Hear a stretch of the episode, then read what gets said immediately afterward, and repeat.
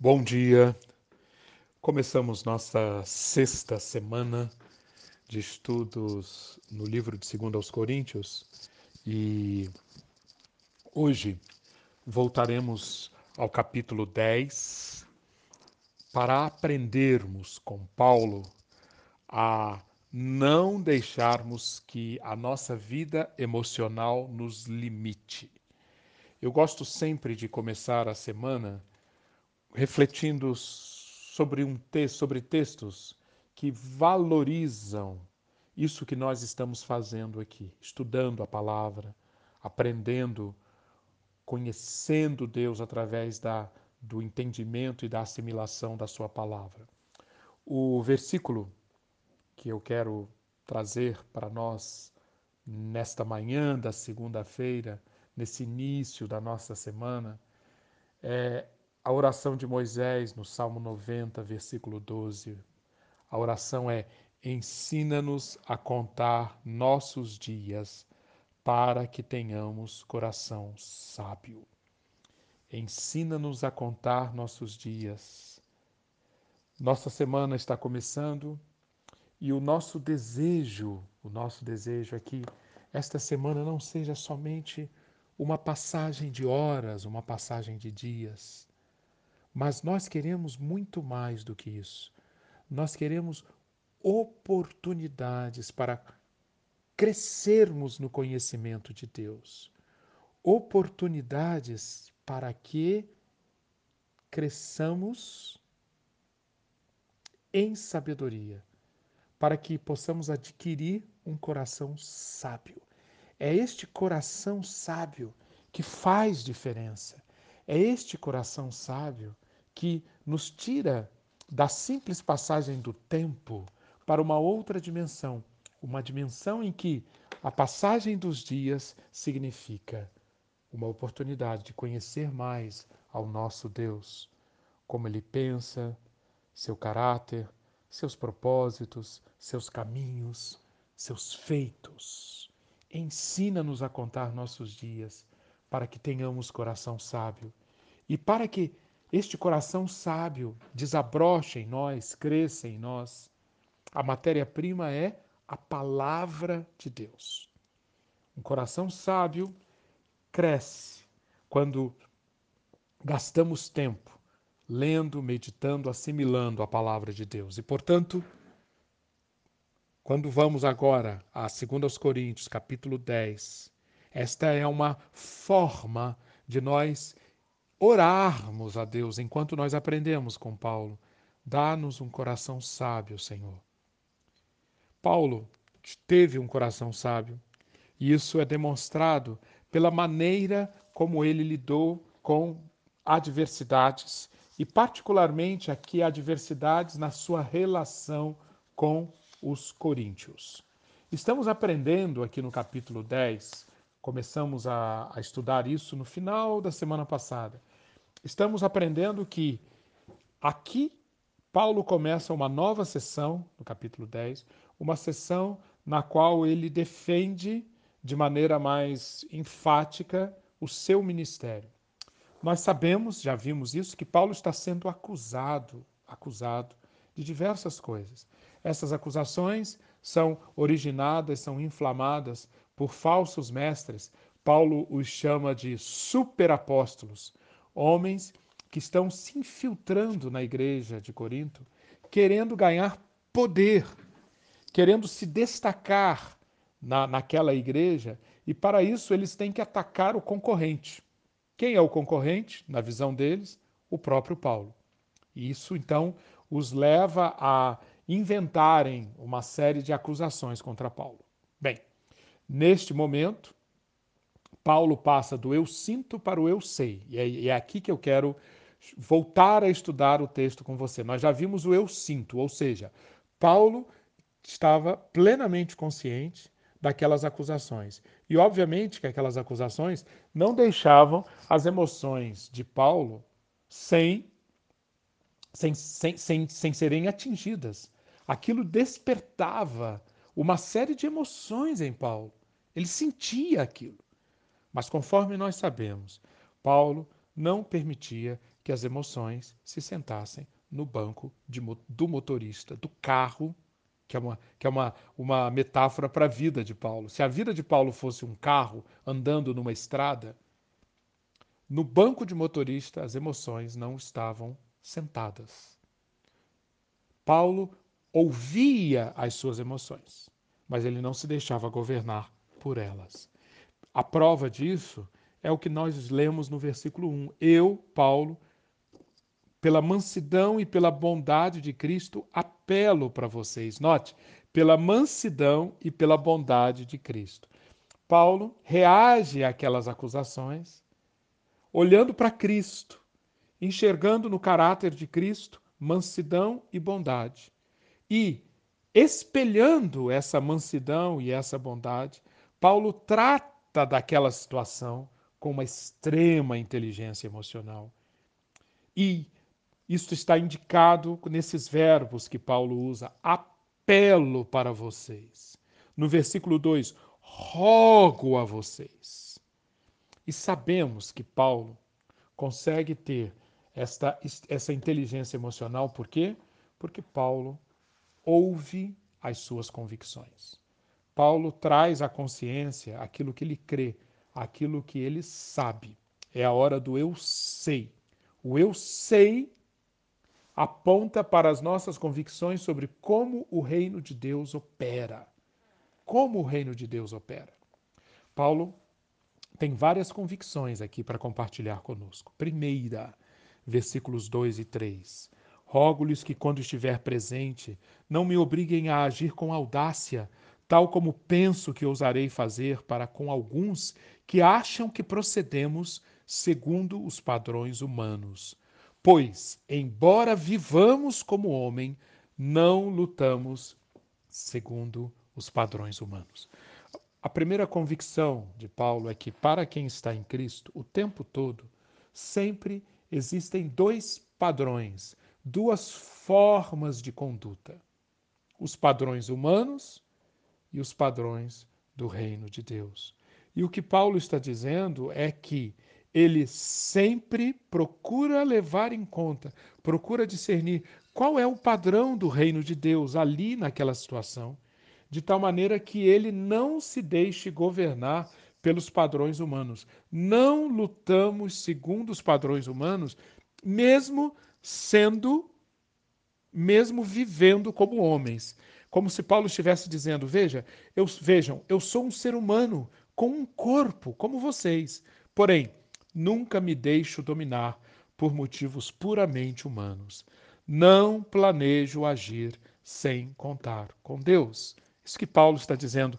Para quem leu o livro que eu escrevi, o Zoológica, ou para quem fez o curso de, da Zoológica, é hora da, de nós enxergarmos que isto aqui é exatamente aquilo que eu proponho no livro, que nós temos sempre, sempre diante de nós as lógicas dos três tipos de vida que são indicados pelas três palavras gregas: bios, psique e zoe. A vida bios aponta para as nossas necessidades físicas, aponta para as necessidades do nosso corpo. A vida psique aponta para as necessidades da nossa alma, nossos sentimentos, nossa imaginação, nossos afetos, enfim, tudo aquilo que tem a ver com o psique, com a alma. É possível nós vivermos atendendo puramente às lógicas da bios e da psique. Isto é viver segundo os padrões humanos. Mas, mas, Paulo aprendeu que existe um tipo de vida que é a vida divina, que é a vida eterna, que é a vida que é a fonte de todo amor, alegria, paz, longanimidade, benignidade, fidelidade, mansidão, autocontrole. Essa é a vida de Deus, essa é a vida Zoe. Então, o padrão do reino de Deus é um padrão no qual sempre a vida Zoe tem a proeminência. Ela está sentada no banco do motorista. Esse é o padrão do reino de Deus, em contraste com padrões humanos. E é assim que Paulo declara que ele vivia. Segunda convicção de Paulo, versículos 3 a 5. Não lutamos segundo os padrões humanos? Como, como que é, como que Paulo explica, como que ele evidencia que ele não luta segundo os padrões humanos? Porque as armas com as quais lutamos não são armas puramente humanas. Ao contrário, são poderosas em Deus para destruir fortalezas. Destruímos argumentos e toda pretensão que se levanta contra o conhecimento de Deus e levamos cativo todo pensamento para torná-lo obediente a Cristo. Aqui nós temos um elemento essencial para nós compreendermos o que estava por detrás das escolhas de Paulo. Paulo enxergava que o tempo todo, como já expliquei, existem os padrões humanos e os padrões do reino de Deus. Os padrões humanos nos levam a usar as armas da carne. Armas humanas, conforme ele diz aqui no versículo 4. Mas quem discerne e procura viver de acordo com os padrões do reino de Deus, ele não emprega as armas da carne. Ele não luta com as armas da carne, mas ele luta com as armas de Deus. O que são essas armas da carne e o que são as armas do Espírito, as armas de Deus? A diferença não está na, na, na, na manifestação, no, no que a gente consegue ver no mundo exterior. As armas da carne e as armas do espírito, elas se manifestam através, tanto uma quanto a outra, at através do que nós falamos, através do uso do nosso dinheiro, através da, da, da, forma como nós trabalhamos, através dos nossos relacionamentos, através do nosso entretenimento.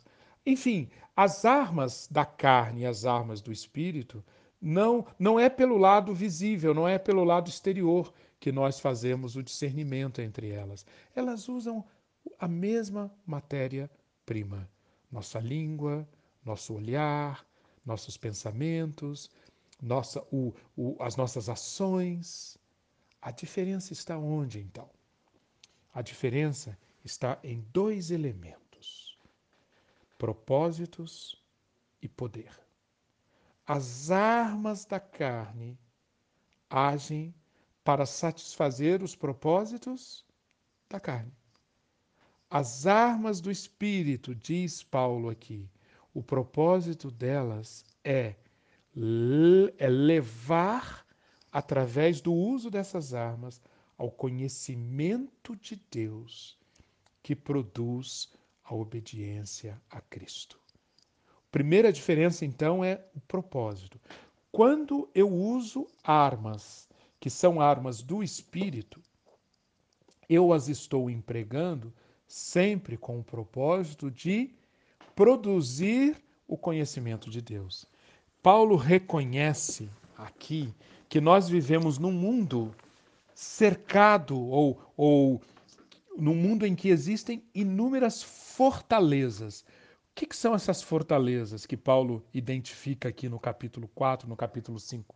A linguagem é militar na época, na época, um, um, um exército ou uma cidade para se proteger, eles, eles erguiam, seja um exército, seja uma cidade, eles erguiam fortalezas para não serem alcançados. Paulo usa essa metáfora para dizer que as pessoas, as famílias, as sociedades, as culturas, os grupos de, de seres humanos, eles estão com fortalezas ao redor deles Fortalezas que apontam para quê? Para formas de pensamento, para preconceitos, para modelos mentais, para, para ah, formas culturais, coisas que são culturalmente aceitas. Ou seja, estes, estas são as fortalezas. Tudo, tudo que existe ao nosso redor para produzir argumentos, Paulo diz, argumentos e pretensões, versículo 5, contra o conhecimento de Deus. Tudo que produz argumentos e tudo que reforça as pretensões inatas no ser humano e nas sociedades contra o conhecimento de Deus, tudo que promove isso, tudo que fomenta isso, são essas fortalezas a que Paulo se refere aqui. Paulo então enxerga aqui o nosso papel, o papel dele e o nosso papel deveria estar sempre discernindo quais são as armas que nós temos para quê? Para lutar contra e destruir essas fortalezas. E como nós sabemos que essas fortalezas estão sendo destruídas? Quando, apesar de toda a luta, apesar de toda a oposição contra o conhecimento de Deus, pessoas, famílias, culturas, grupos sociais conhecem a Deus. A luz do Evangelho da glória de Cristo irradia-se e alcança pessoas. A, a, a, cegueira, as escamas nos olhos cedem e as pessoas abrem-se para conhecer a Deus. E em, ao abrirem-se para conhecer a Deus, elas dão o passo seguinte, que é a obediência a Cristo, a cumprir os mandamentos de Cristo, a produzirem, a, a, permitir que em sua vida seja produzido o mandamento maior que é o amar a Deus sobre todas as coisas e ao próximo contra si mesmo. Então, as armas da carne são sempre baseadas na sabedoria e no orgulho humano, humanos. E elas servem sempre para fazer cada vez mais espessa essa camada, esse escudo que afasta a pessoa ou as pessoas do verdadeiro conhecimento de Deus. As armas do Espírito são aquilo que nós usamos, aquilo com que lutamos para produzir conhecimento de Deus, levando cativo todo pensamento à a obediência de Cristo, para tornar para tornar-nos seres humanos obedientes a Cristo. Essa é a primeira diferença entre, a arma da, entre as armas da carne e as armas do Espírito. Um, um missionário que trabalhou com nativos da Nova Guiné narra, num dos seus escritos, uma situação muito interessante sobre o que significa, o que significa esse pensamento cativo a Cristo. O que significam essas fortalezas caindo? Ali, nessa tribo da Nova Guiné, havia um ritual, havia um costume. Os membros da, da tribo se reuniam periodicamente e dançavam.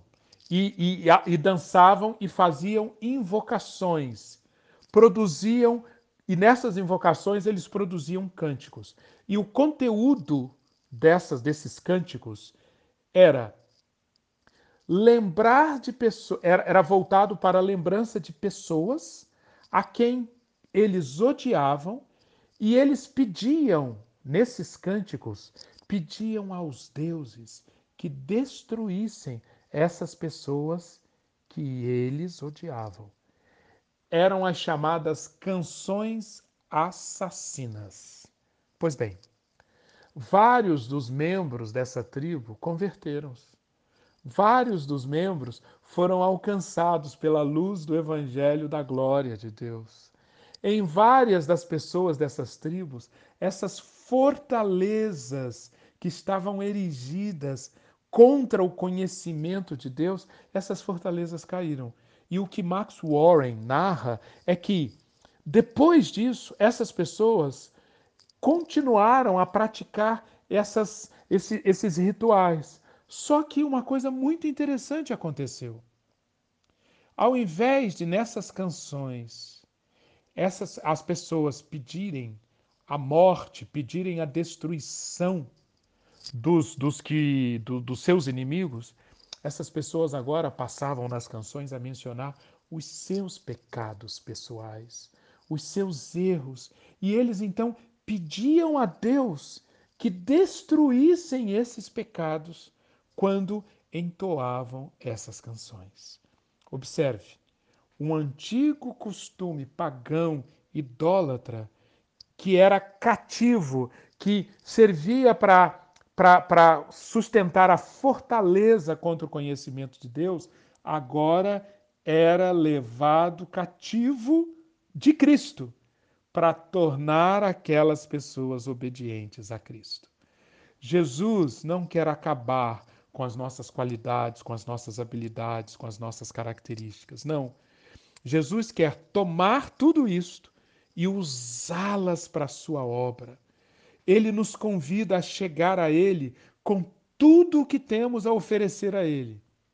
Ele nos capacitará para fazer o melhor uso de nós mesmos, dos nossos membros e de tudo que, existindo em nós, poderia ser usado para esta luta contra o conhecimento de Deus. E agora nós usamos isso para quê? Para a luta para que Deus seja conhecido, para que todo pensamento seja levado cativo à obediência de Cristo. Armas da carne, armas do espírito. Essa era a convicção profunda de Paulo. Lutar segundo os padrões do reino de Deus é usar todos os seus recursos, todas as suas habilidades, todos os seus dons. Para quê? Para o grande propósito de levar as pessoas a conhecer a Cristo, para que todos saibam que só Deus é o Senhor e para que todo pensamento seja levado cativo à obediência de Cristo. Essa é, a, essa é a primeira grande diferença entre as armas da carne e as armas do Espírito. Amanhã veremos a segunda diferença e continuaremos, se Deus quiser, enxergando qual é, a, qual é essa mudança, qual é essa transformação que Paulo quer que aconteça nos Coríntios. Que Deus então use esse dia para que você reflita. Você está lutando segundo os padrões humanos ou segundo os padrões do reino de Deus? Você está usando as armas da carne ou as armas do espírito? Deus abençoe você.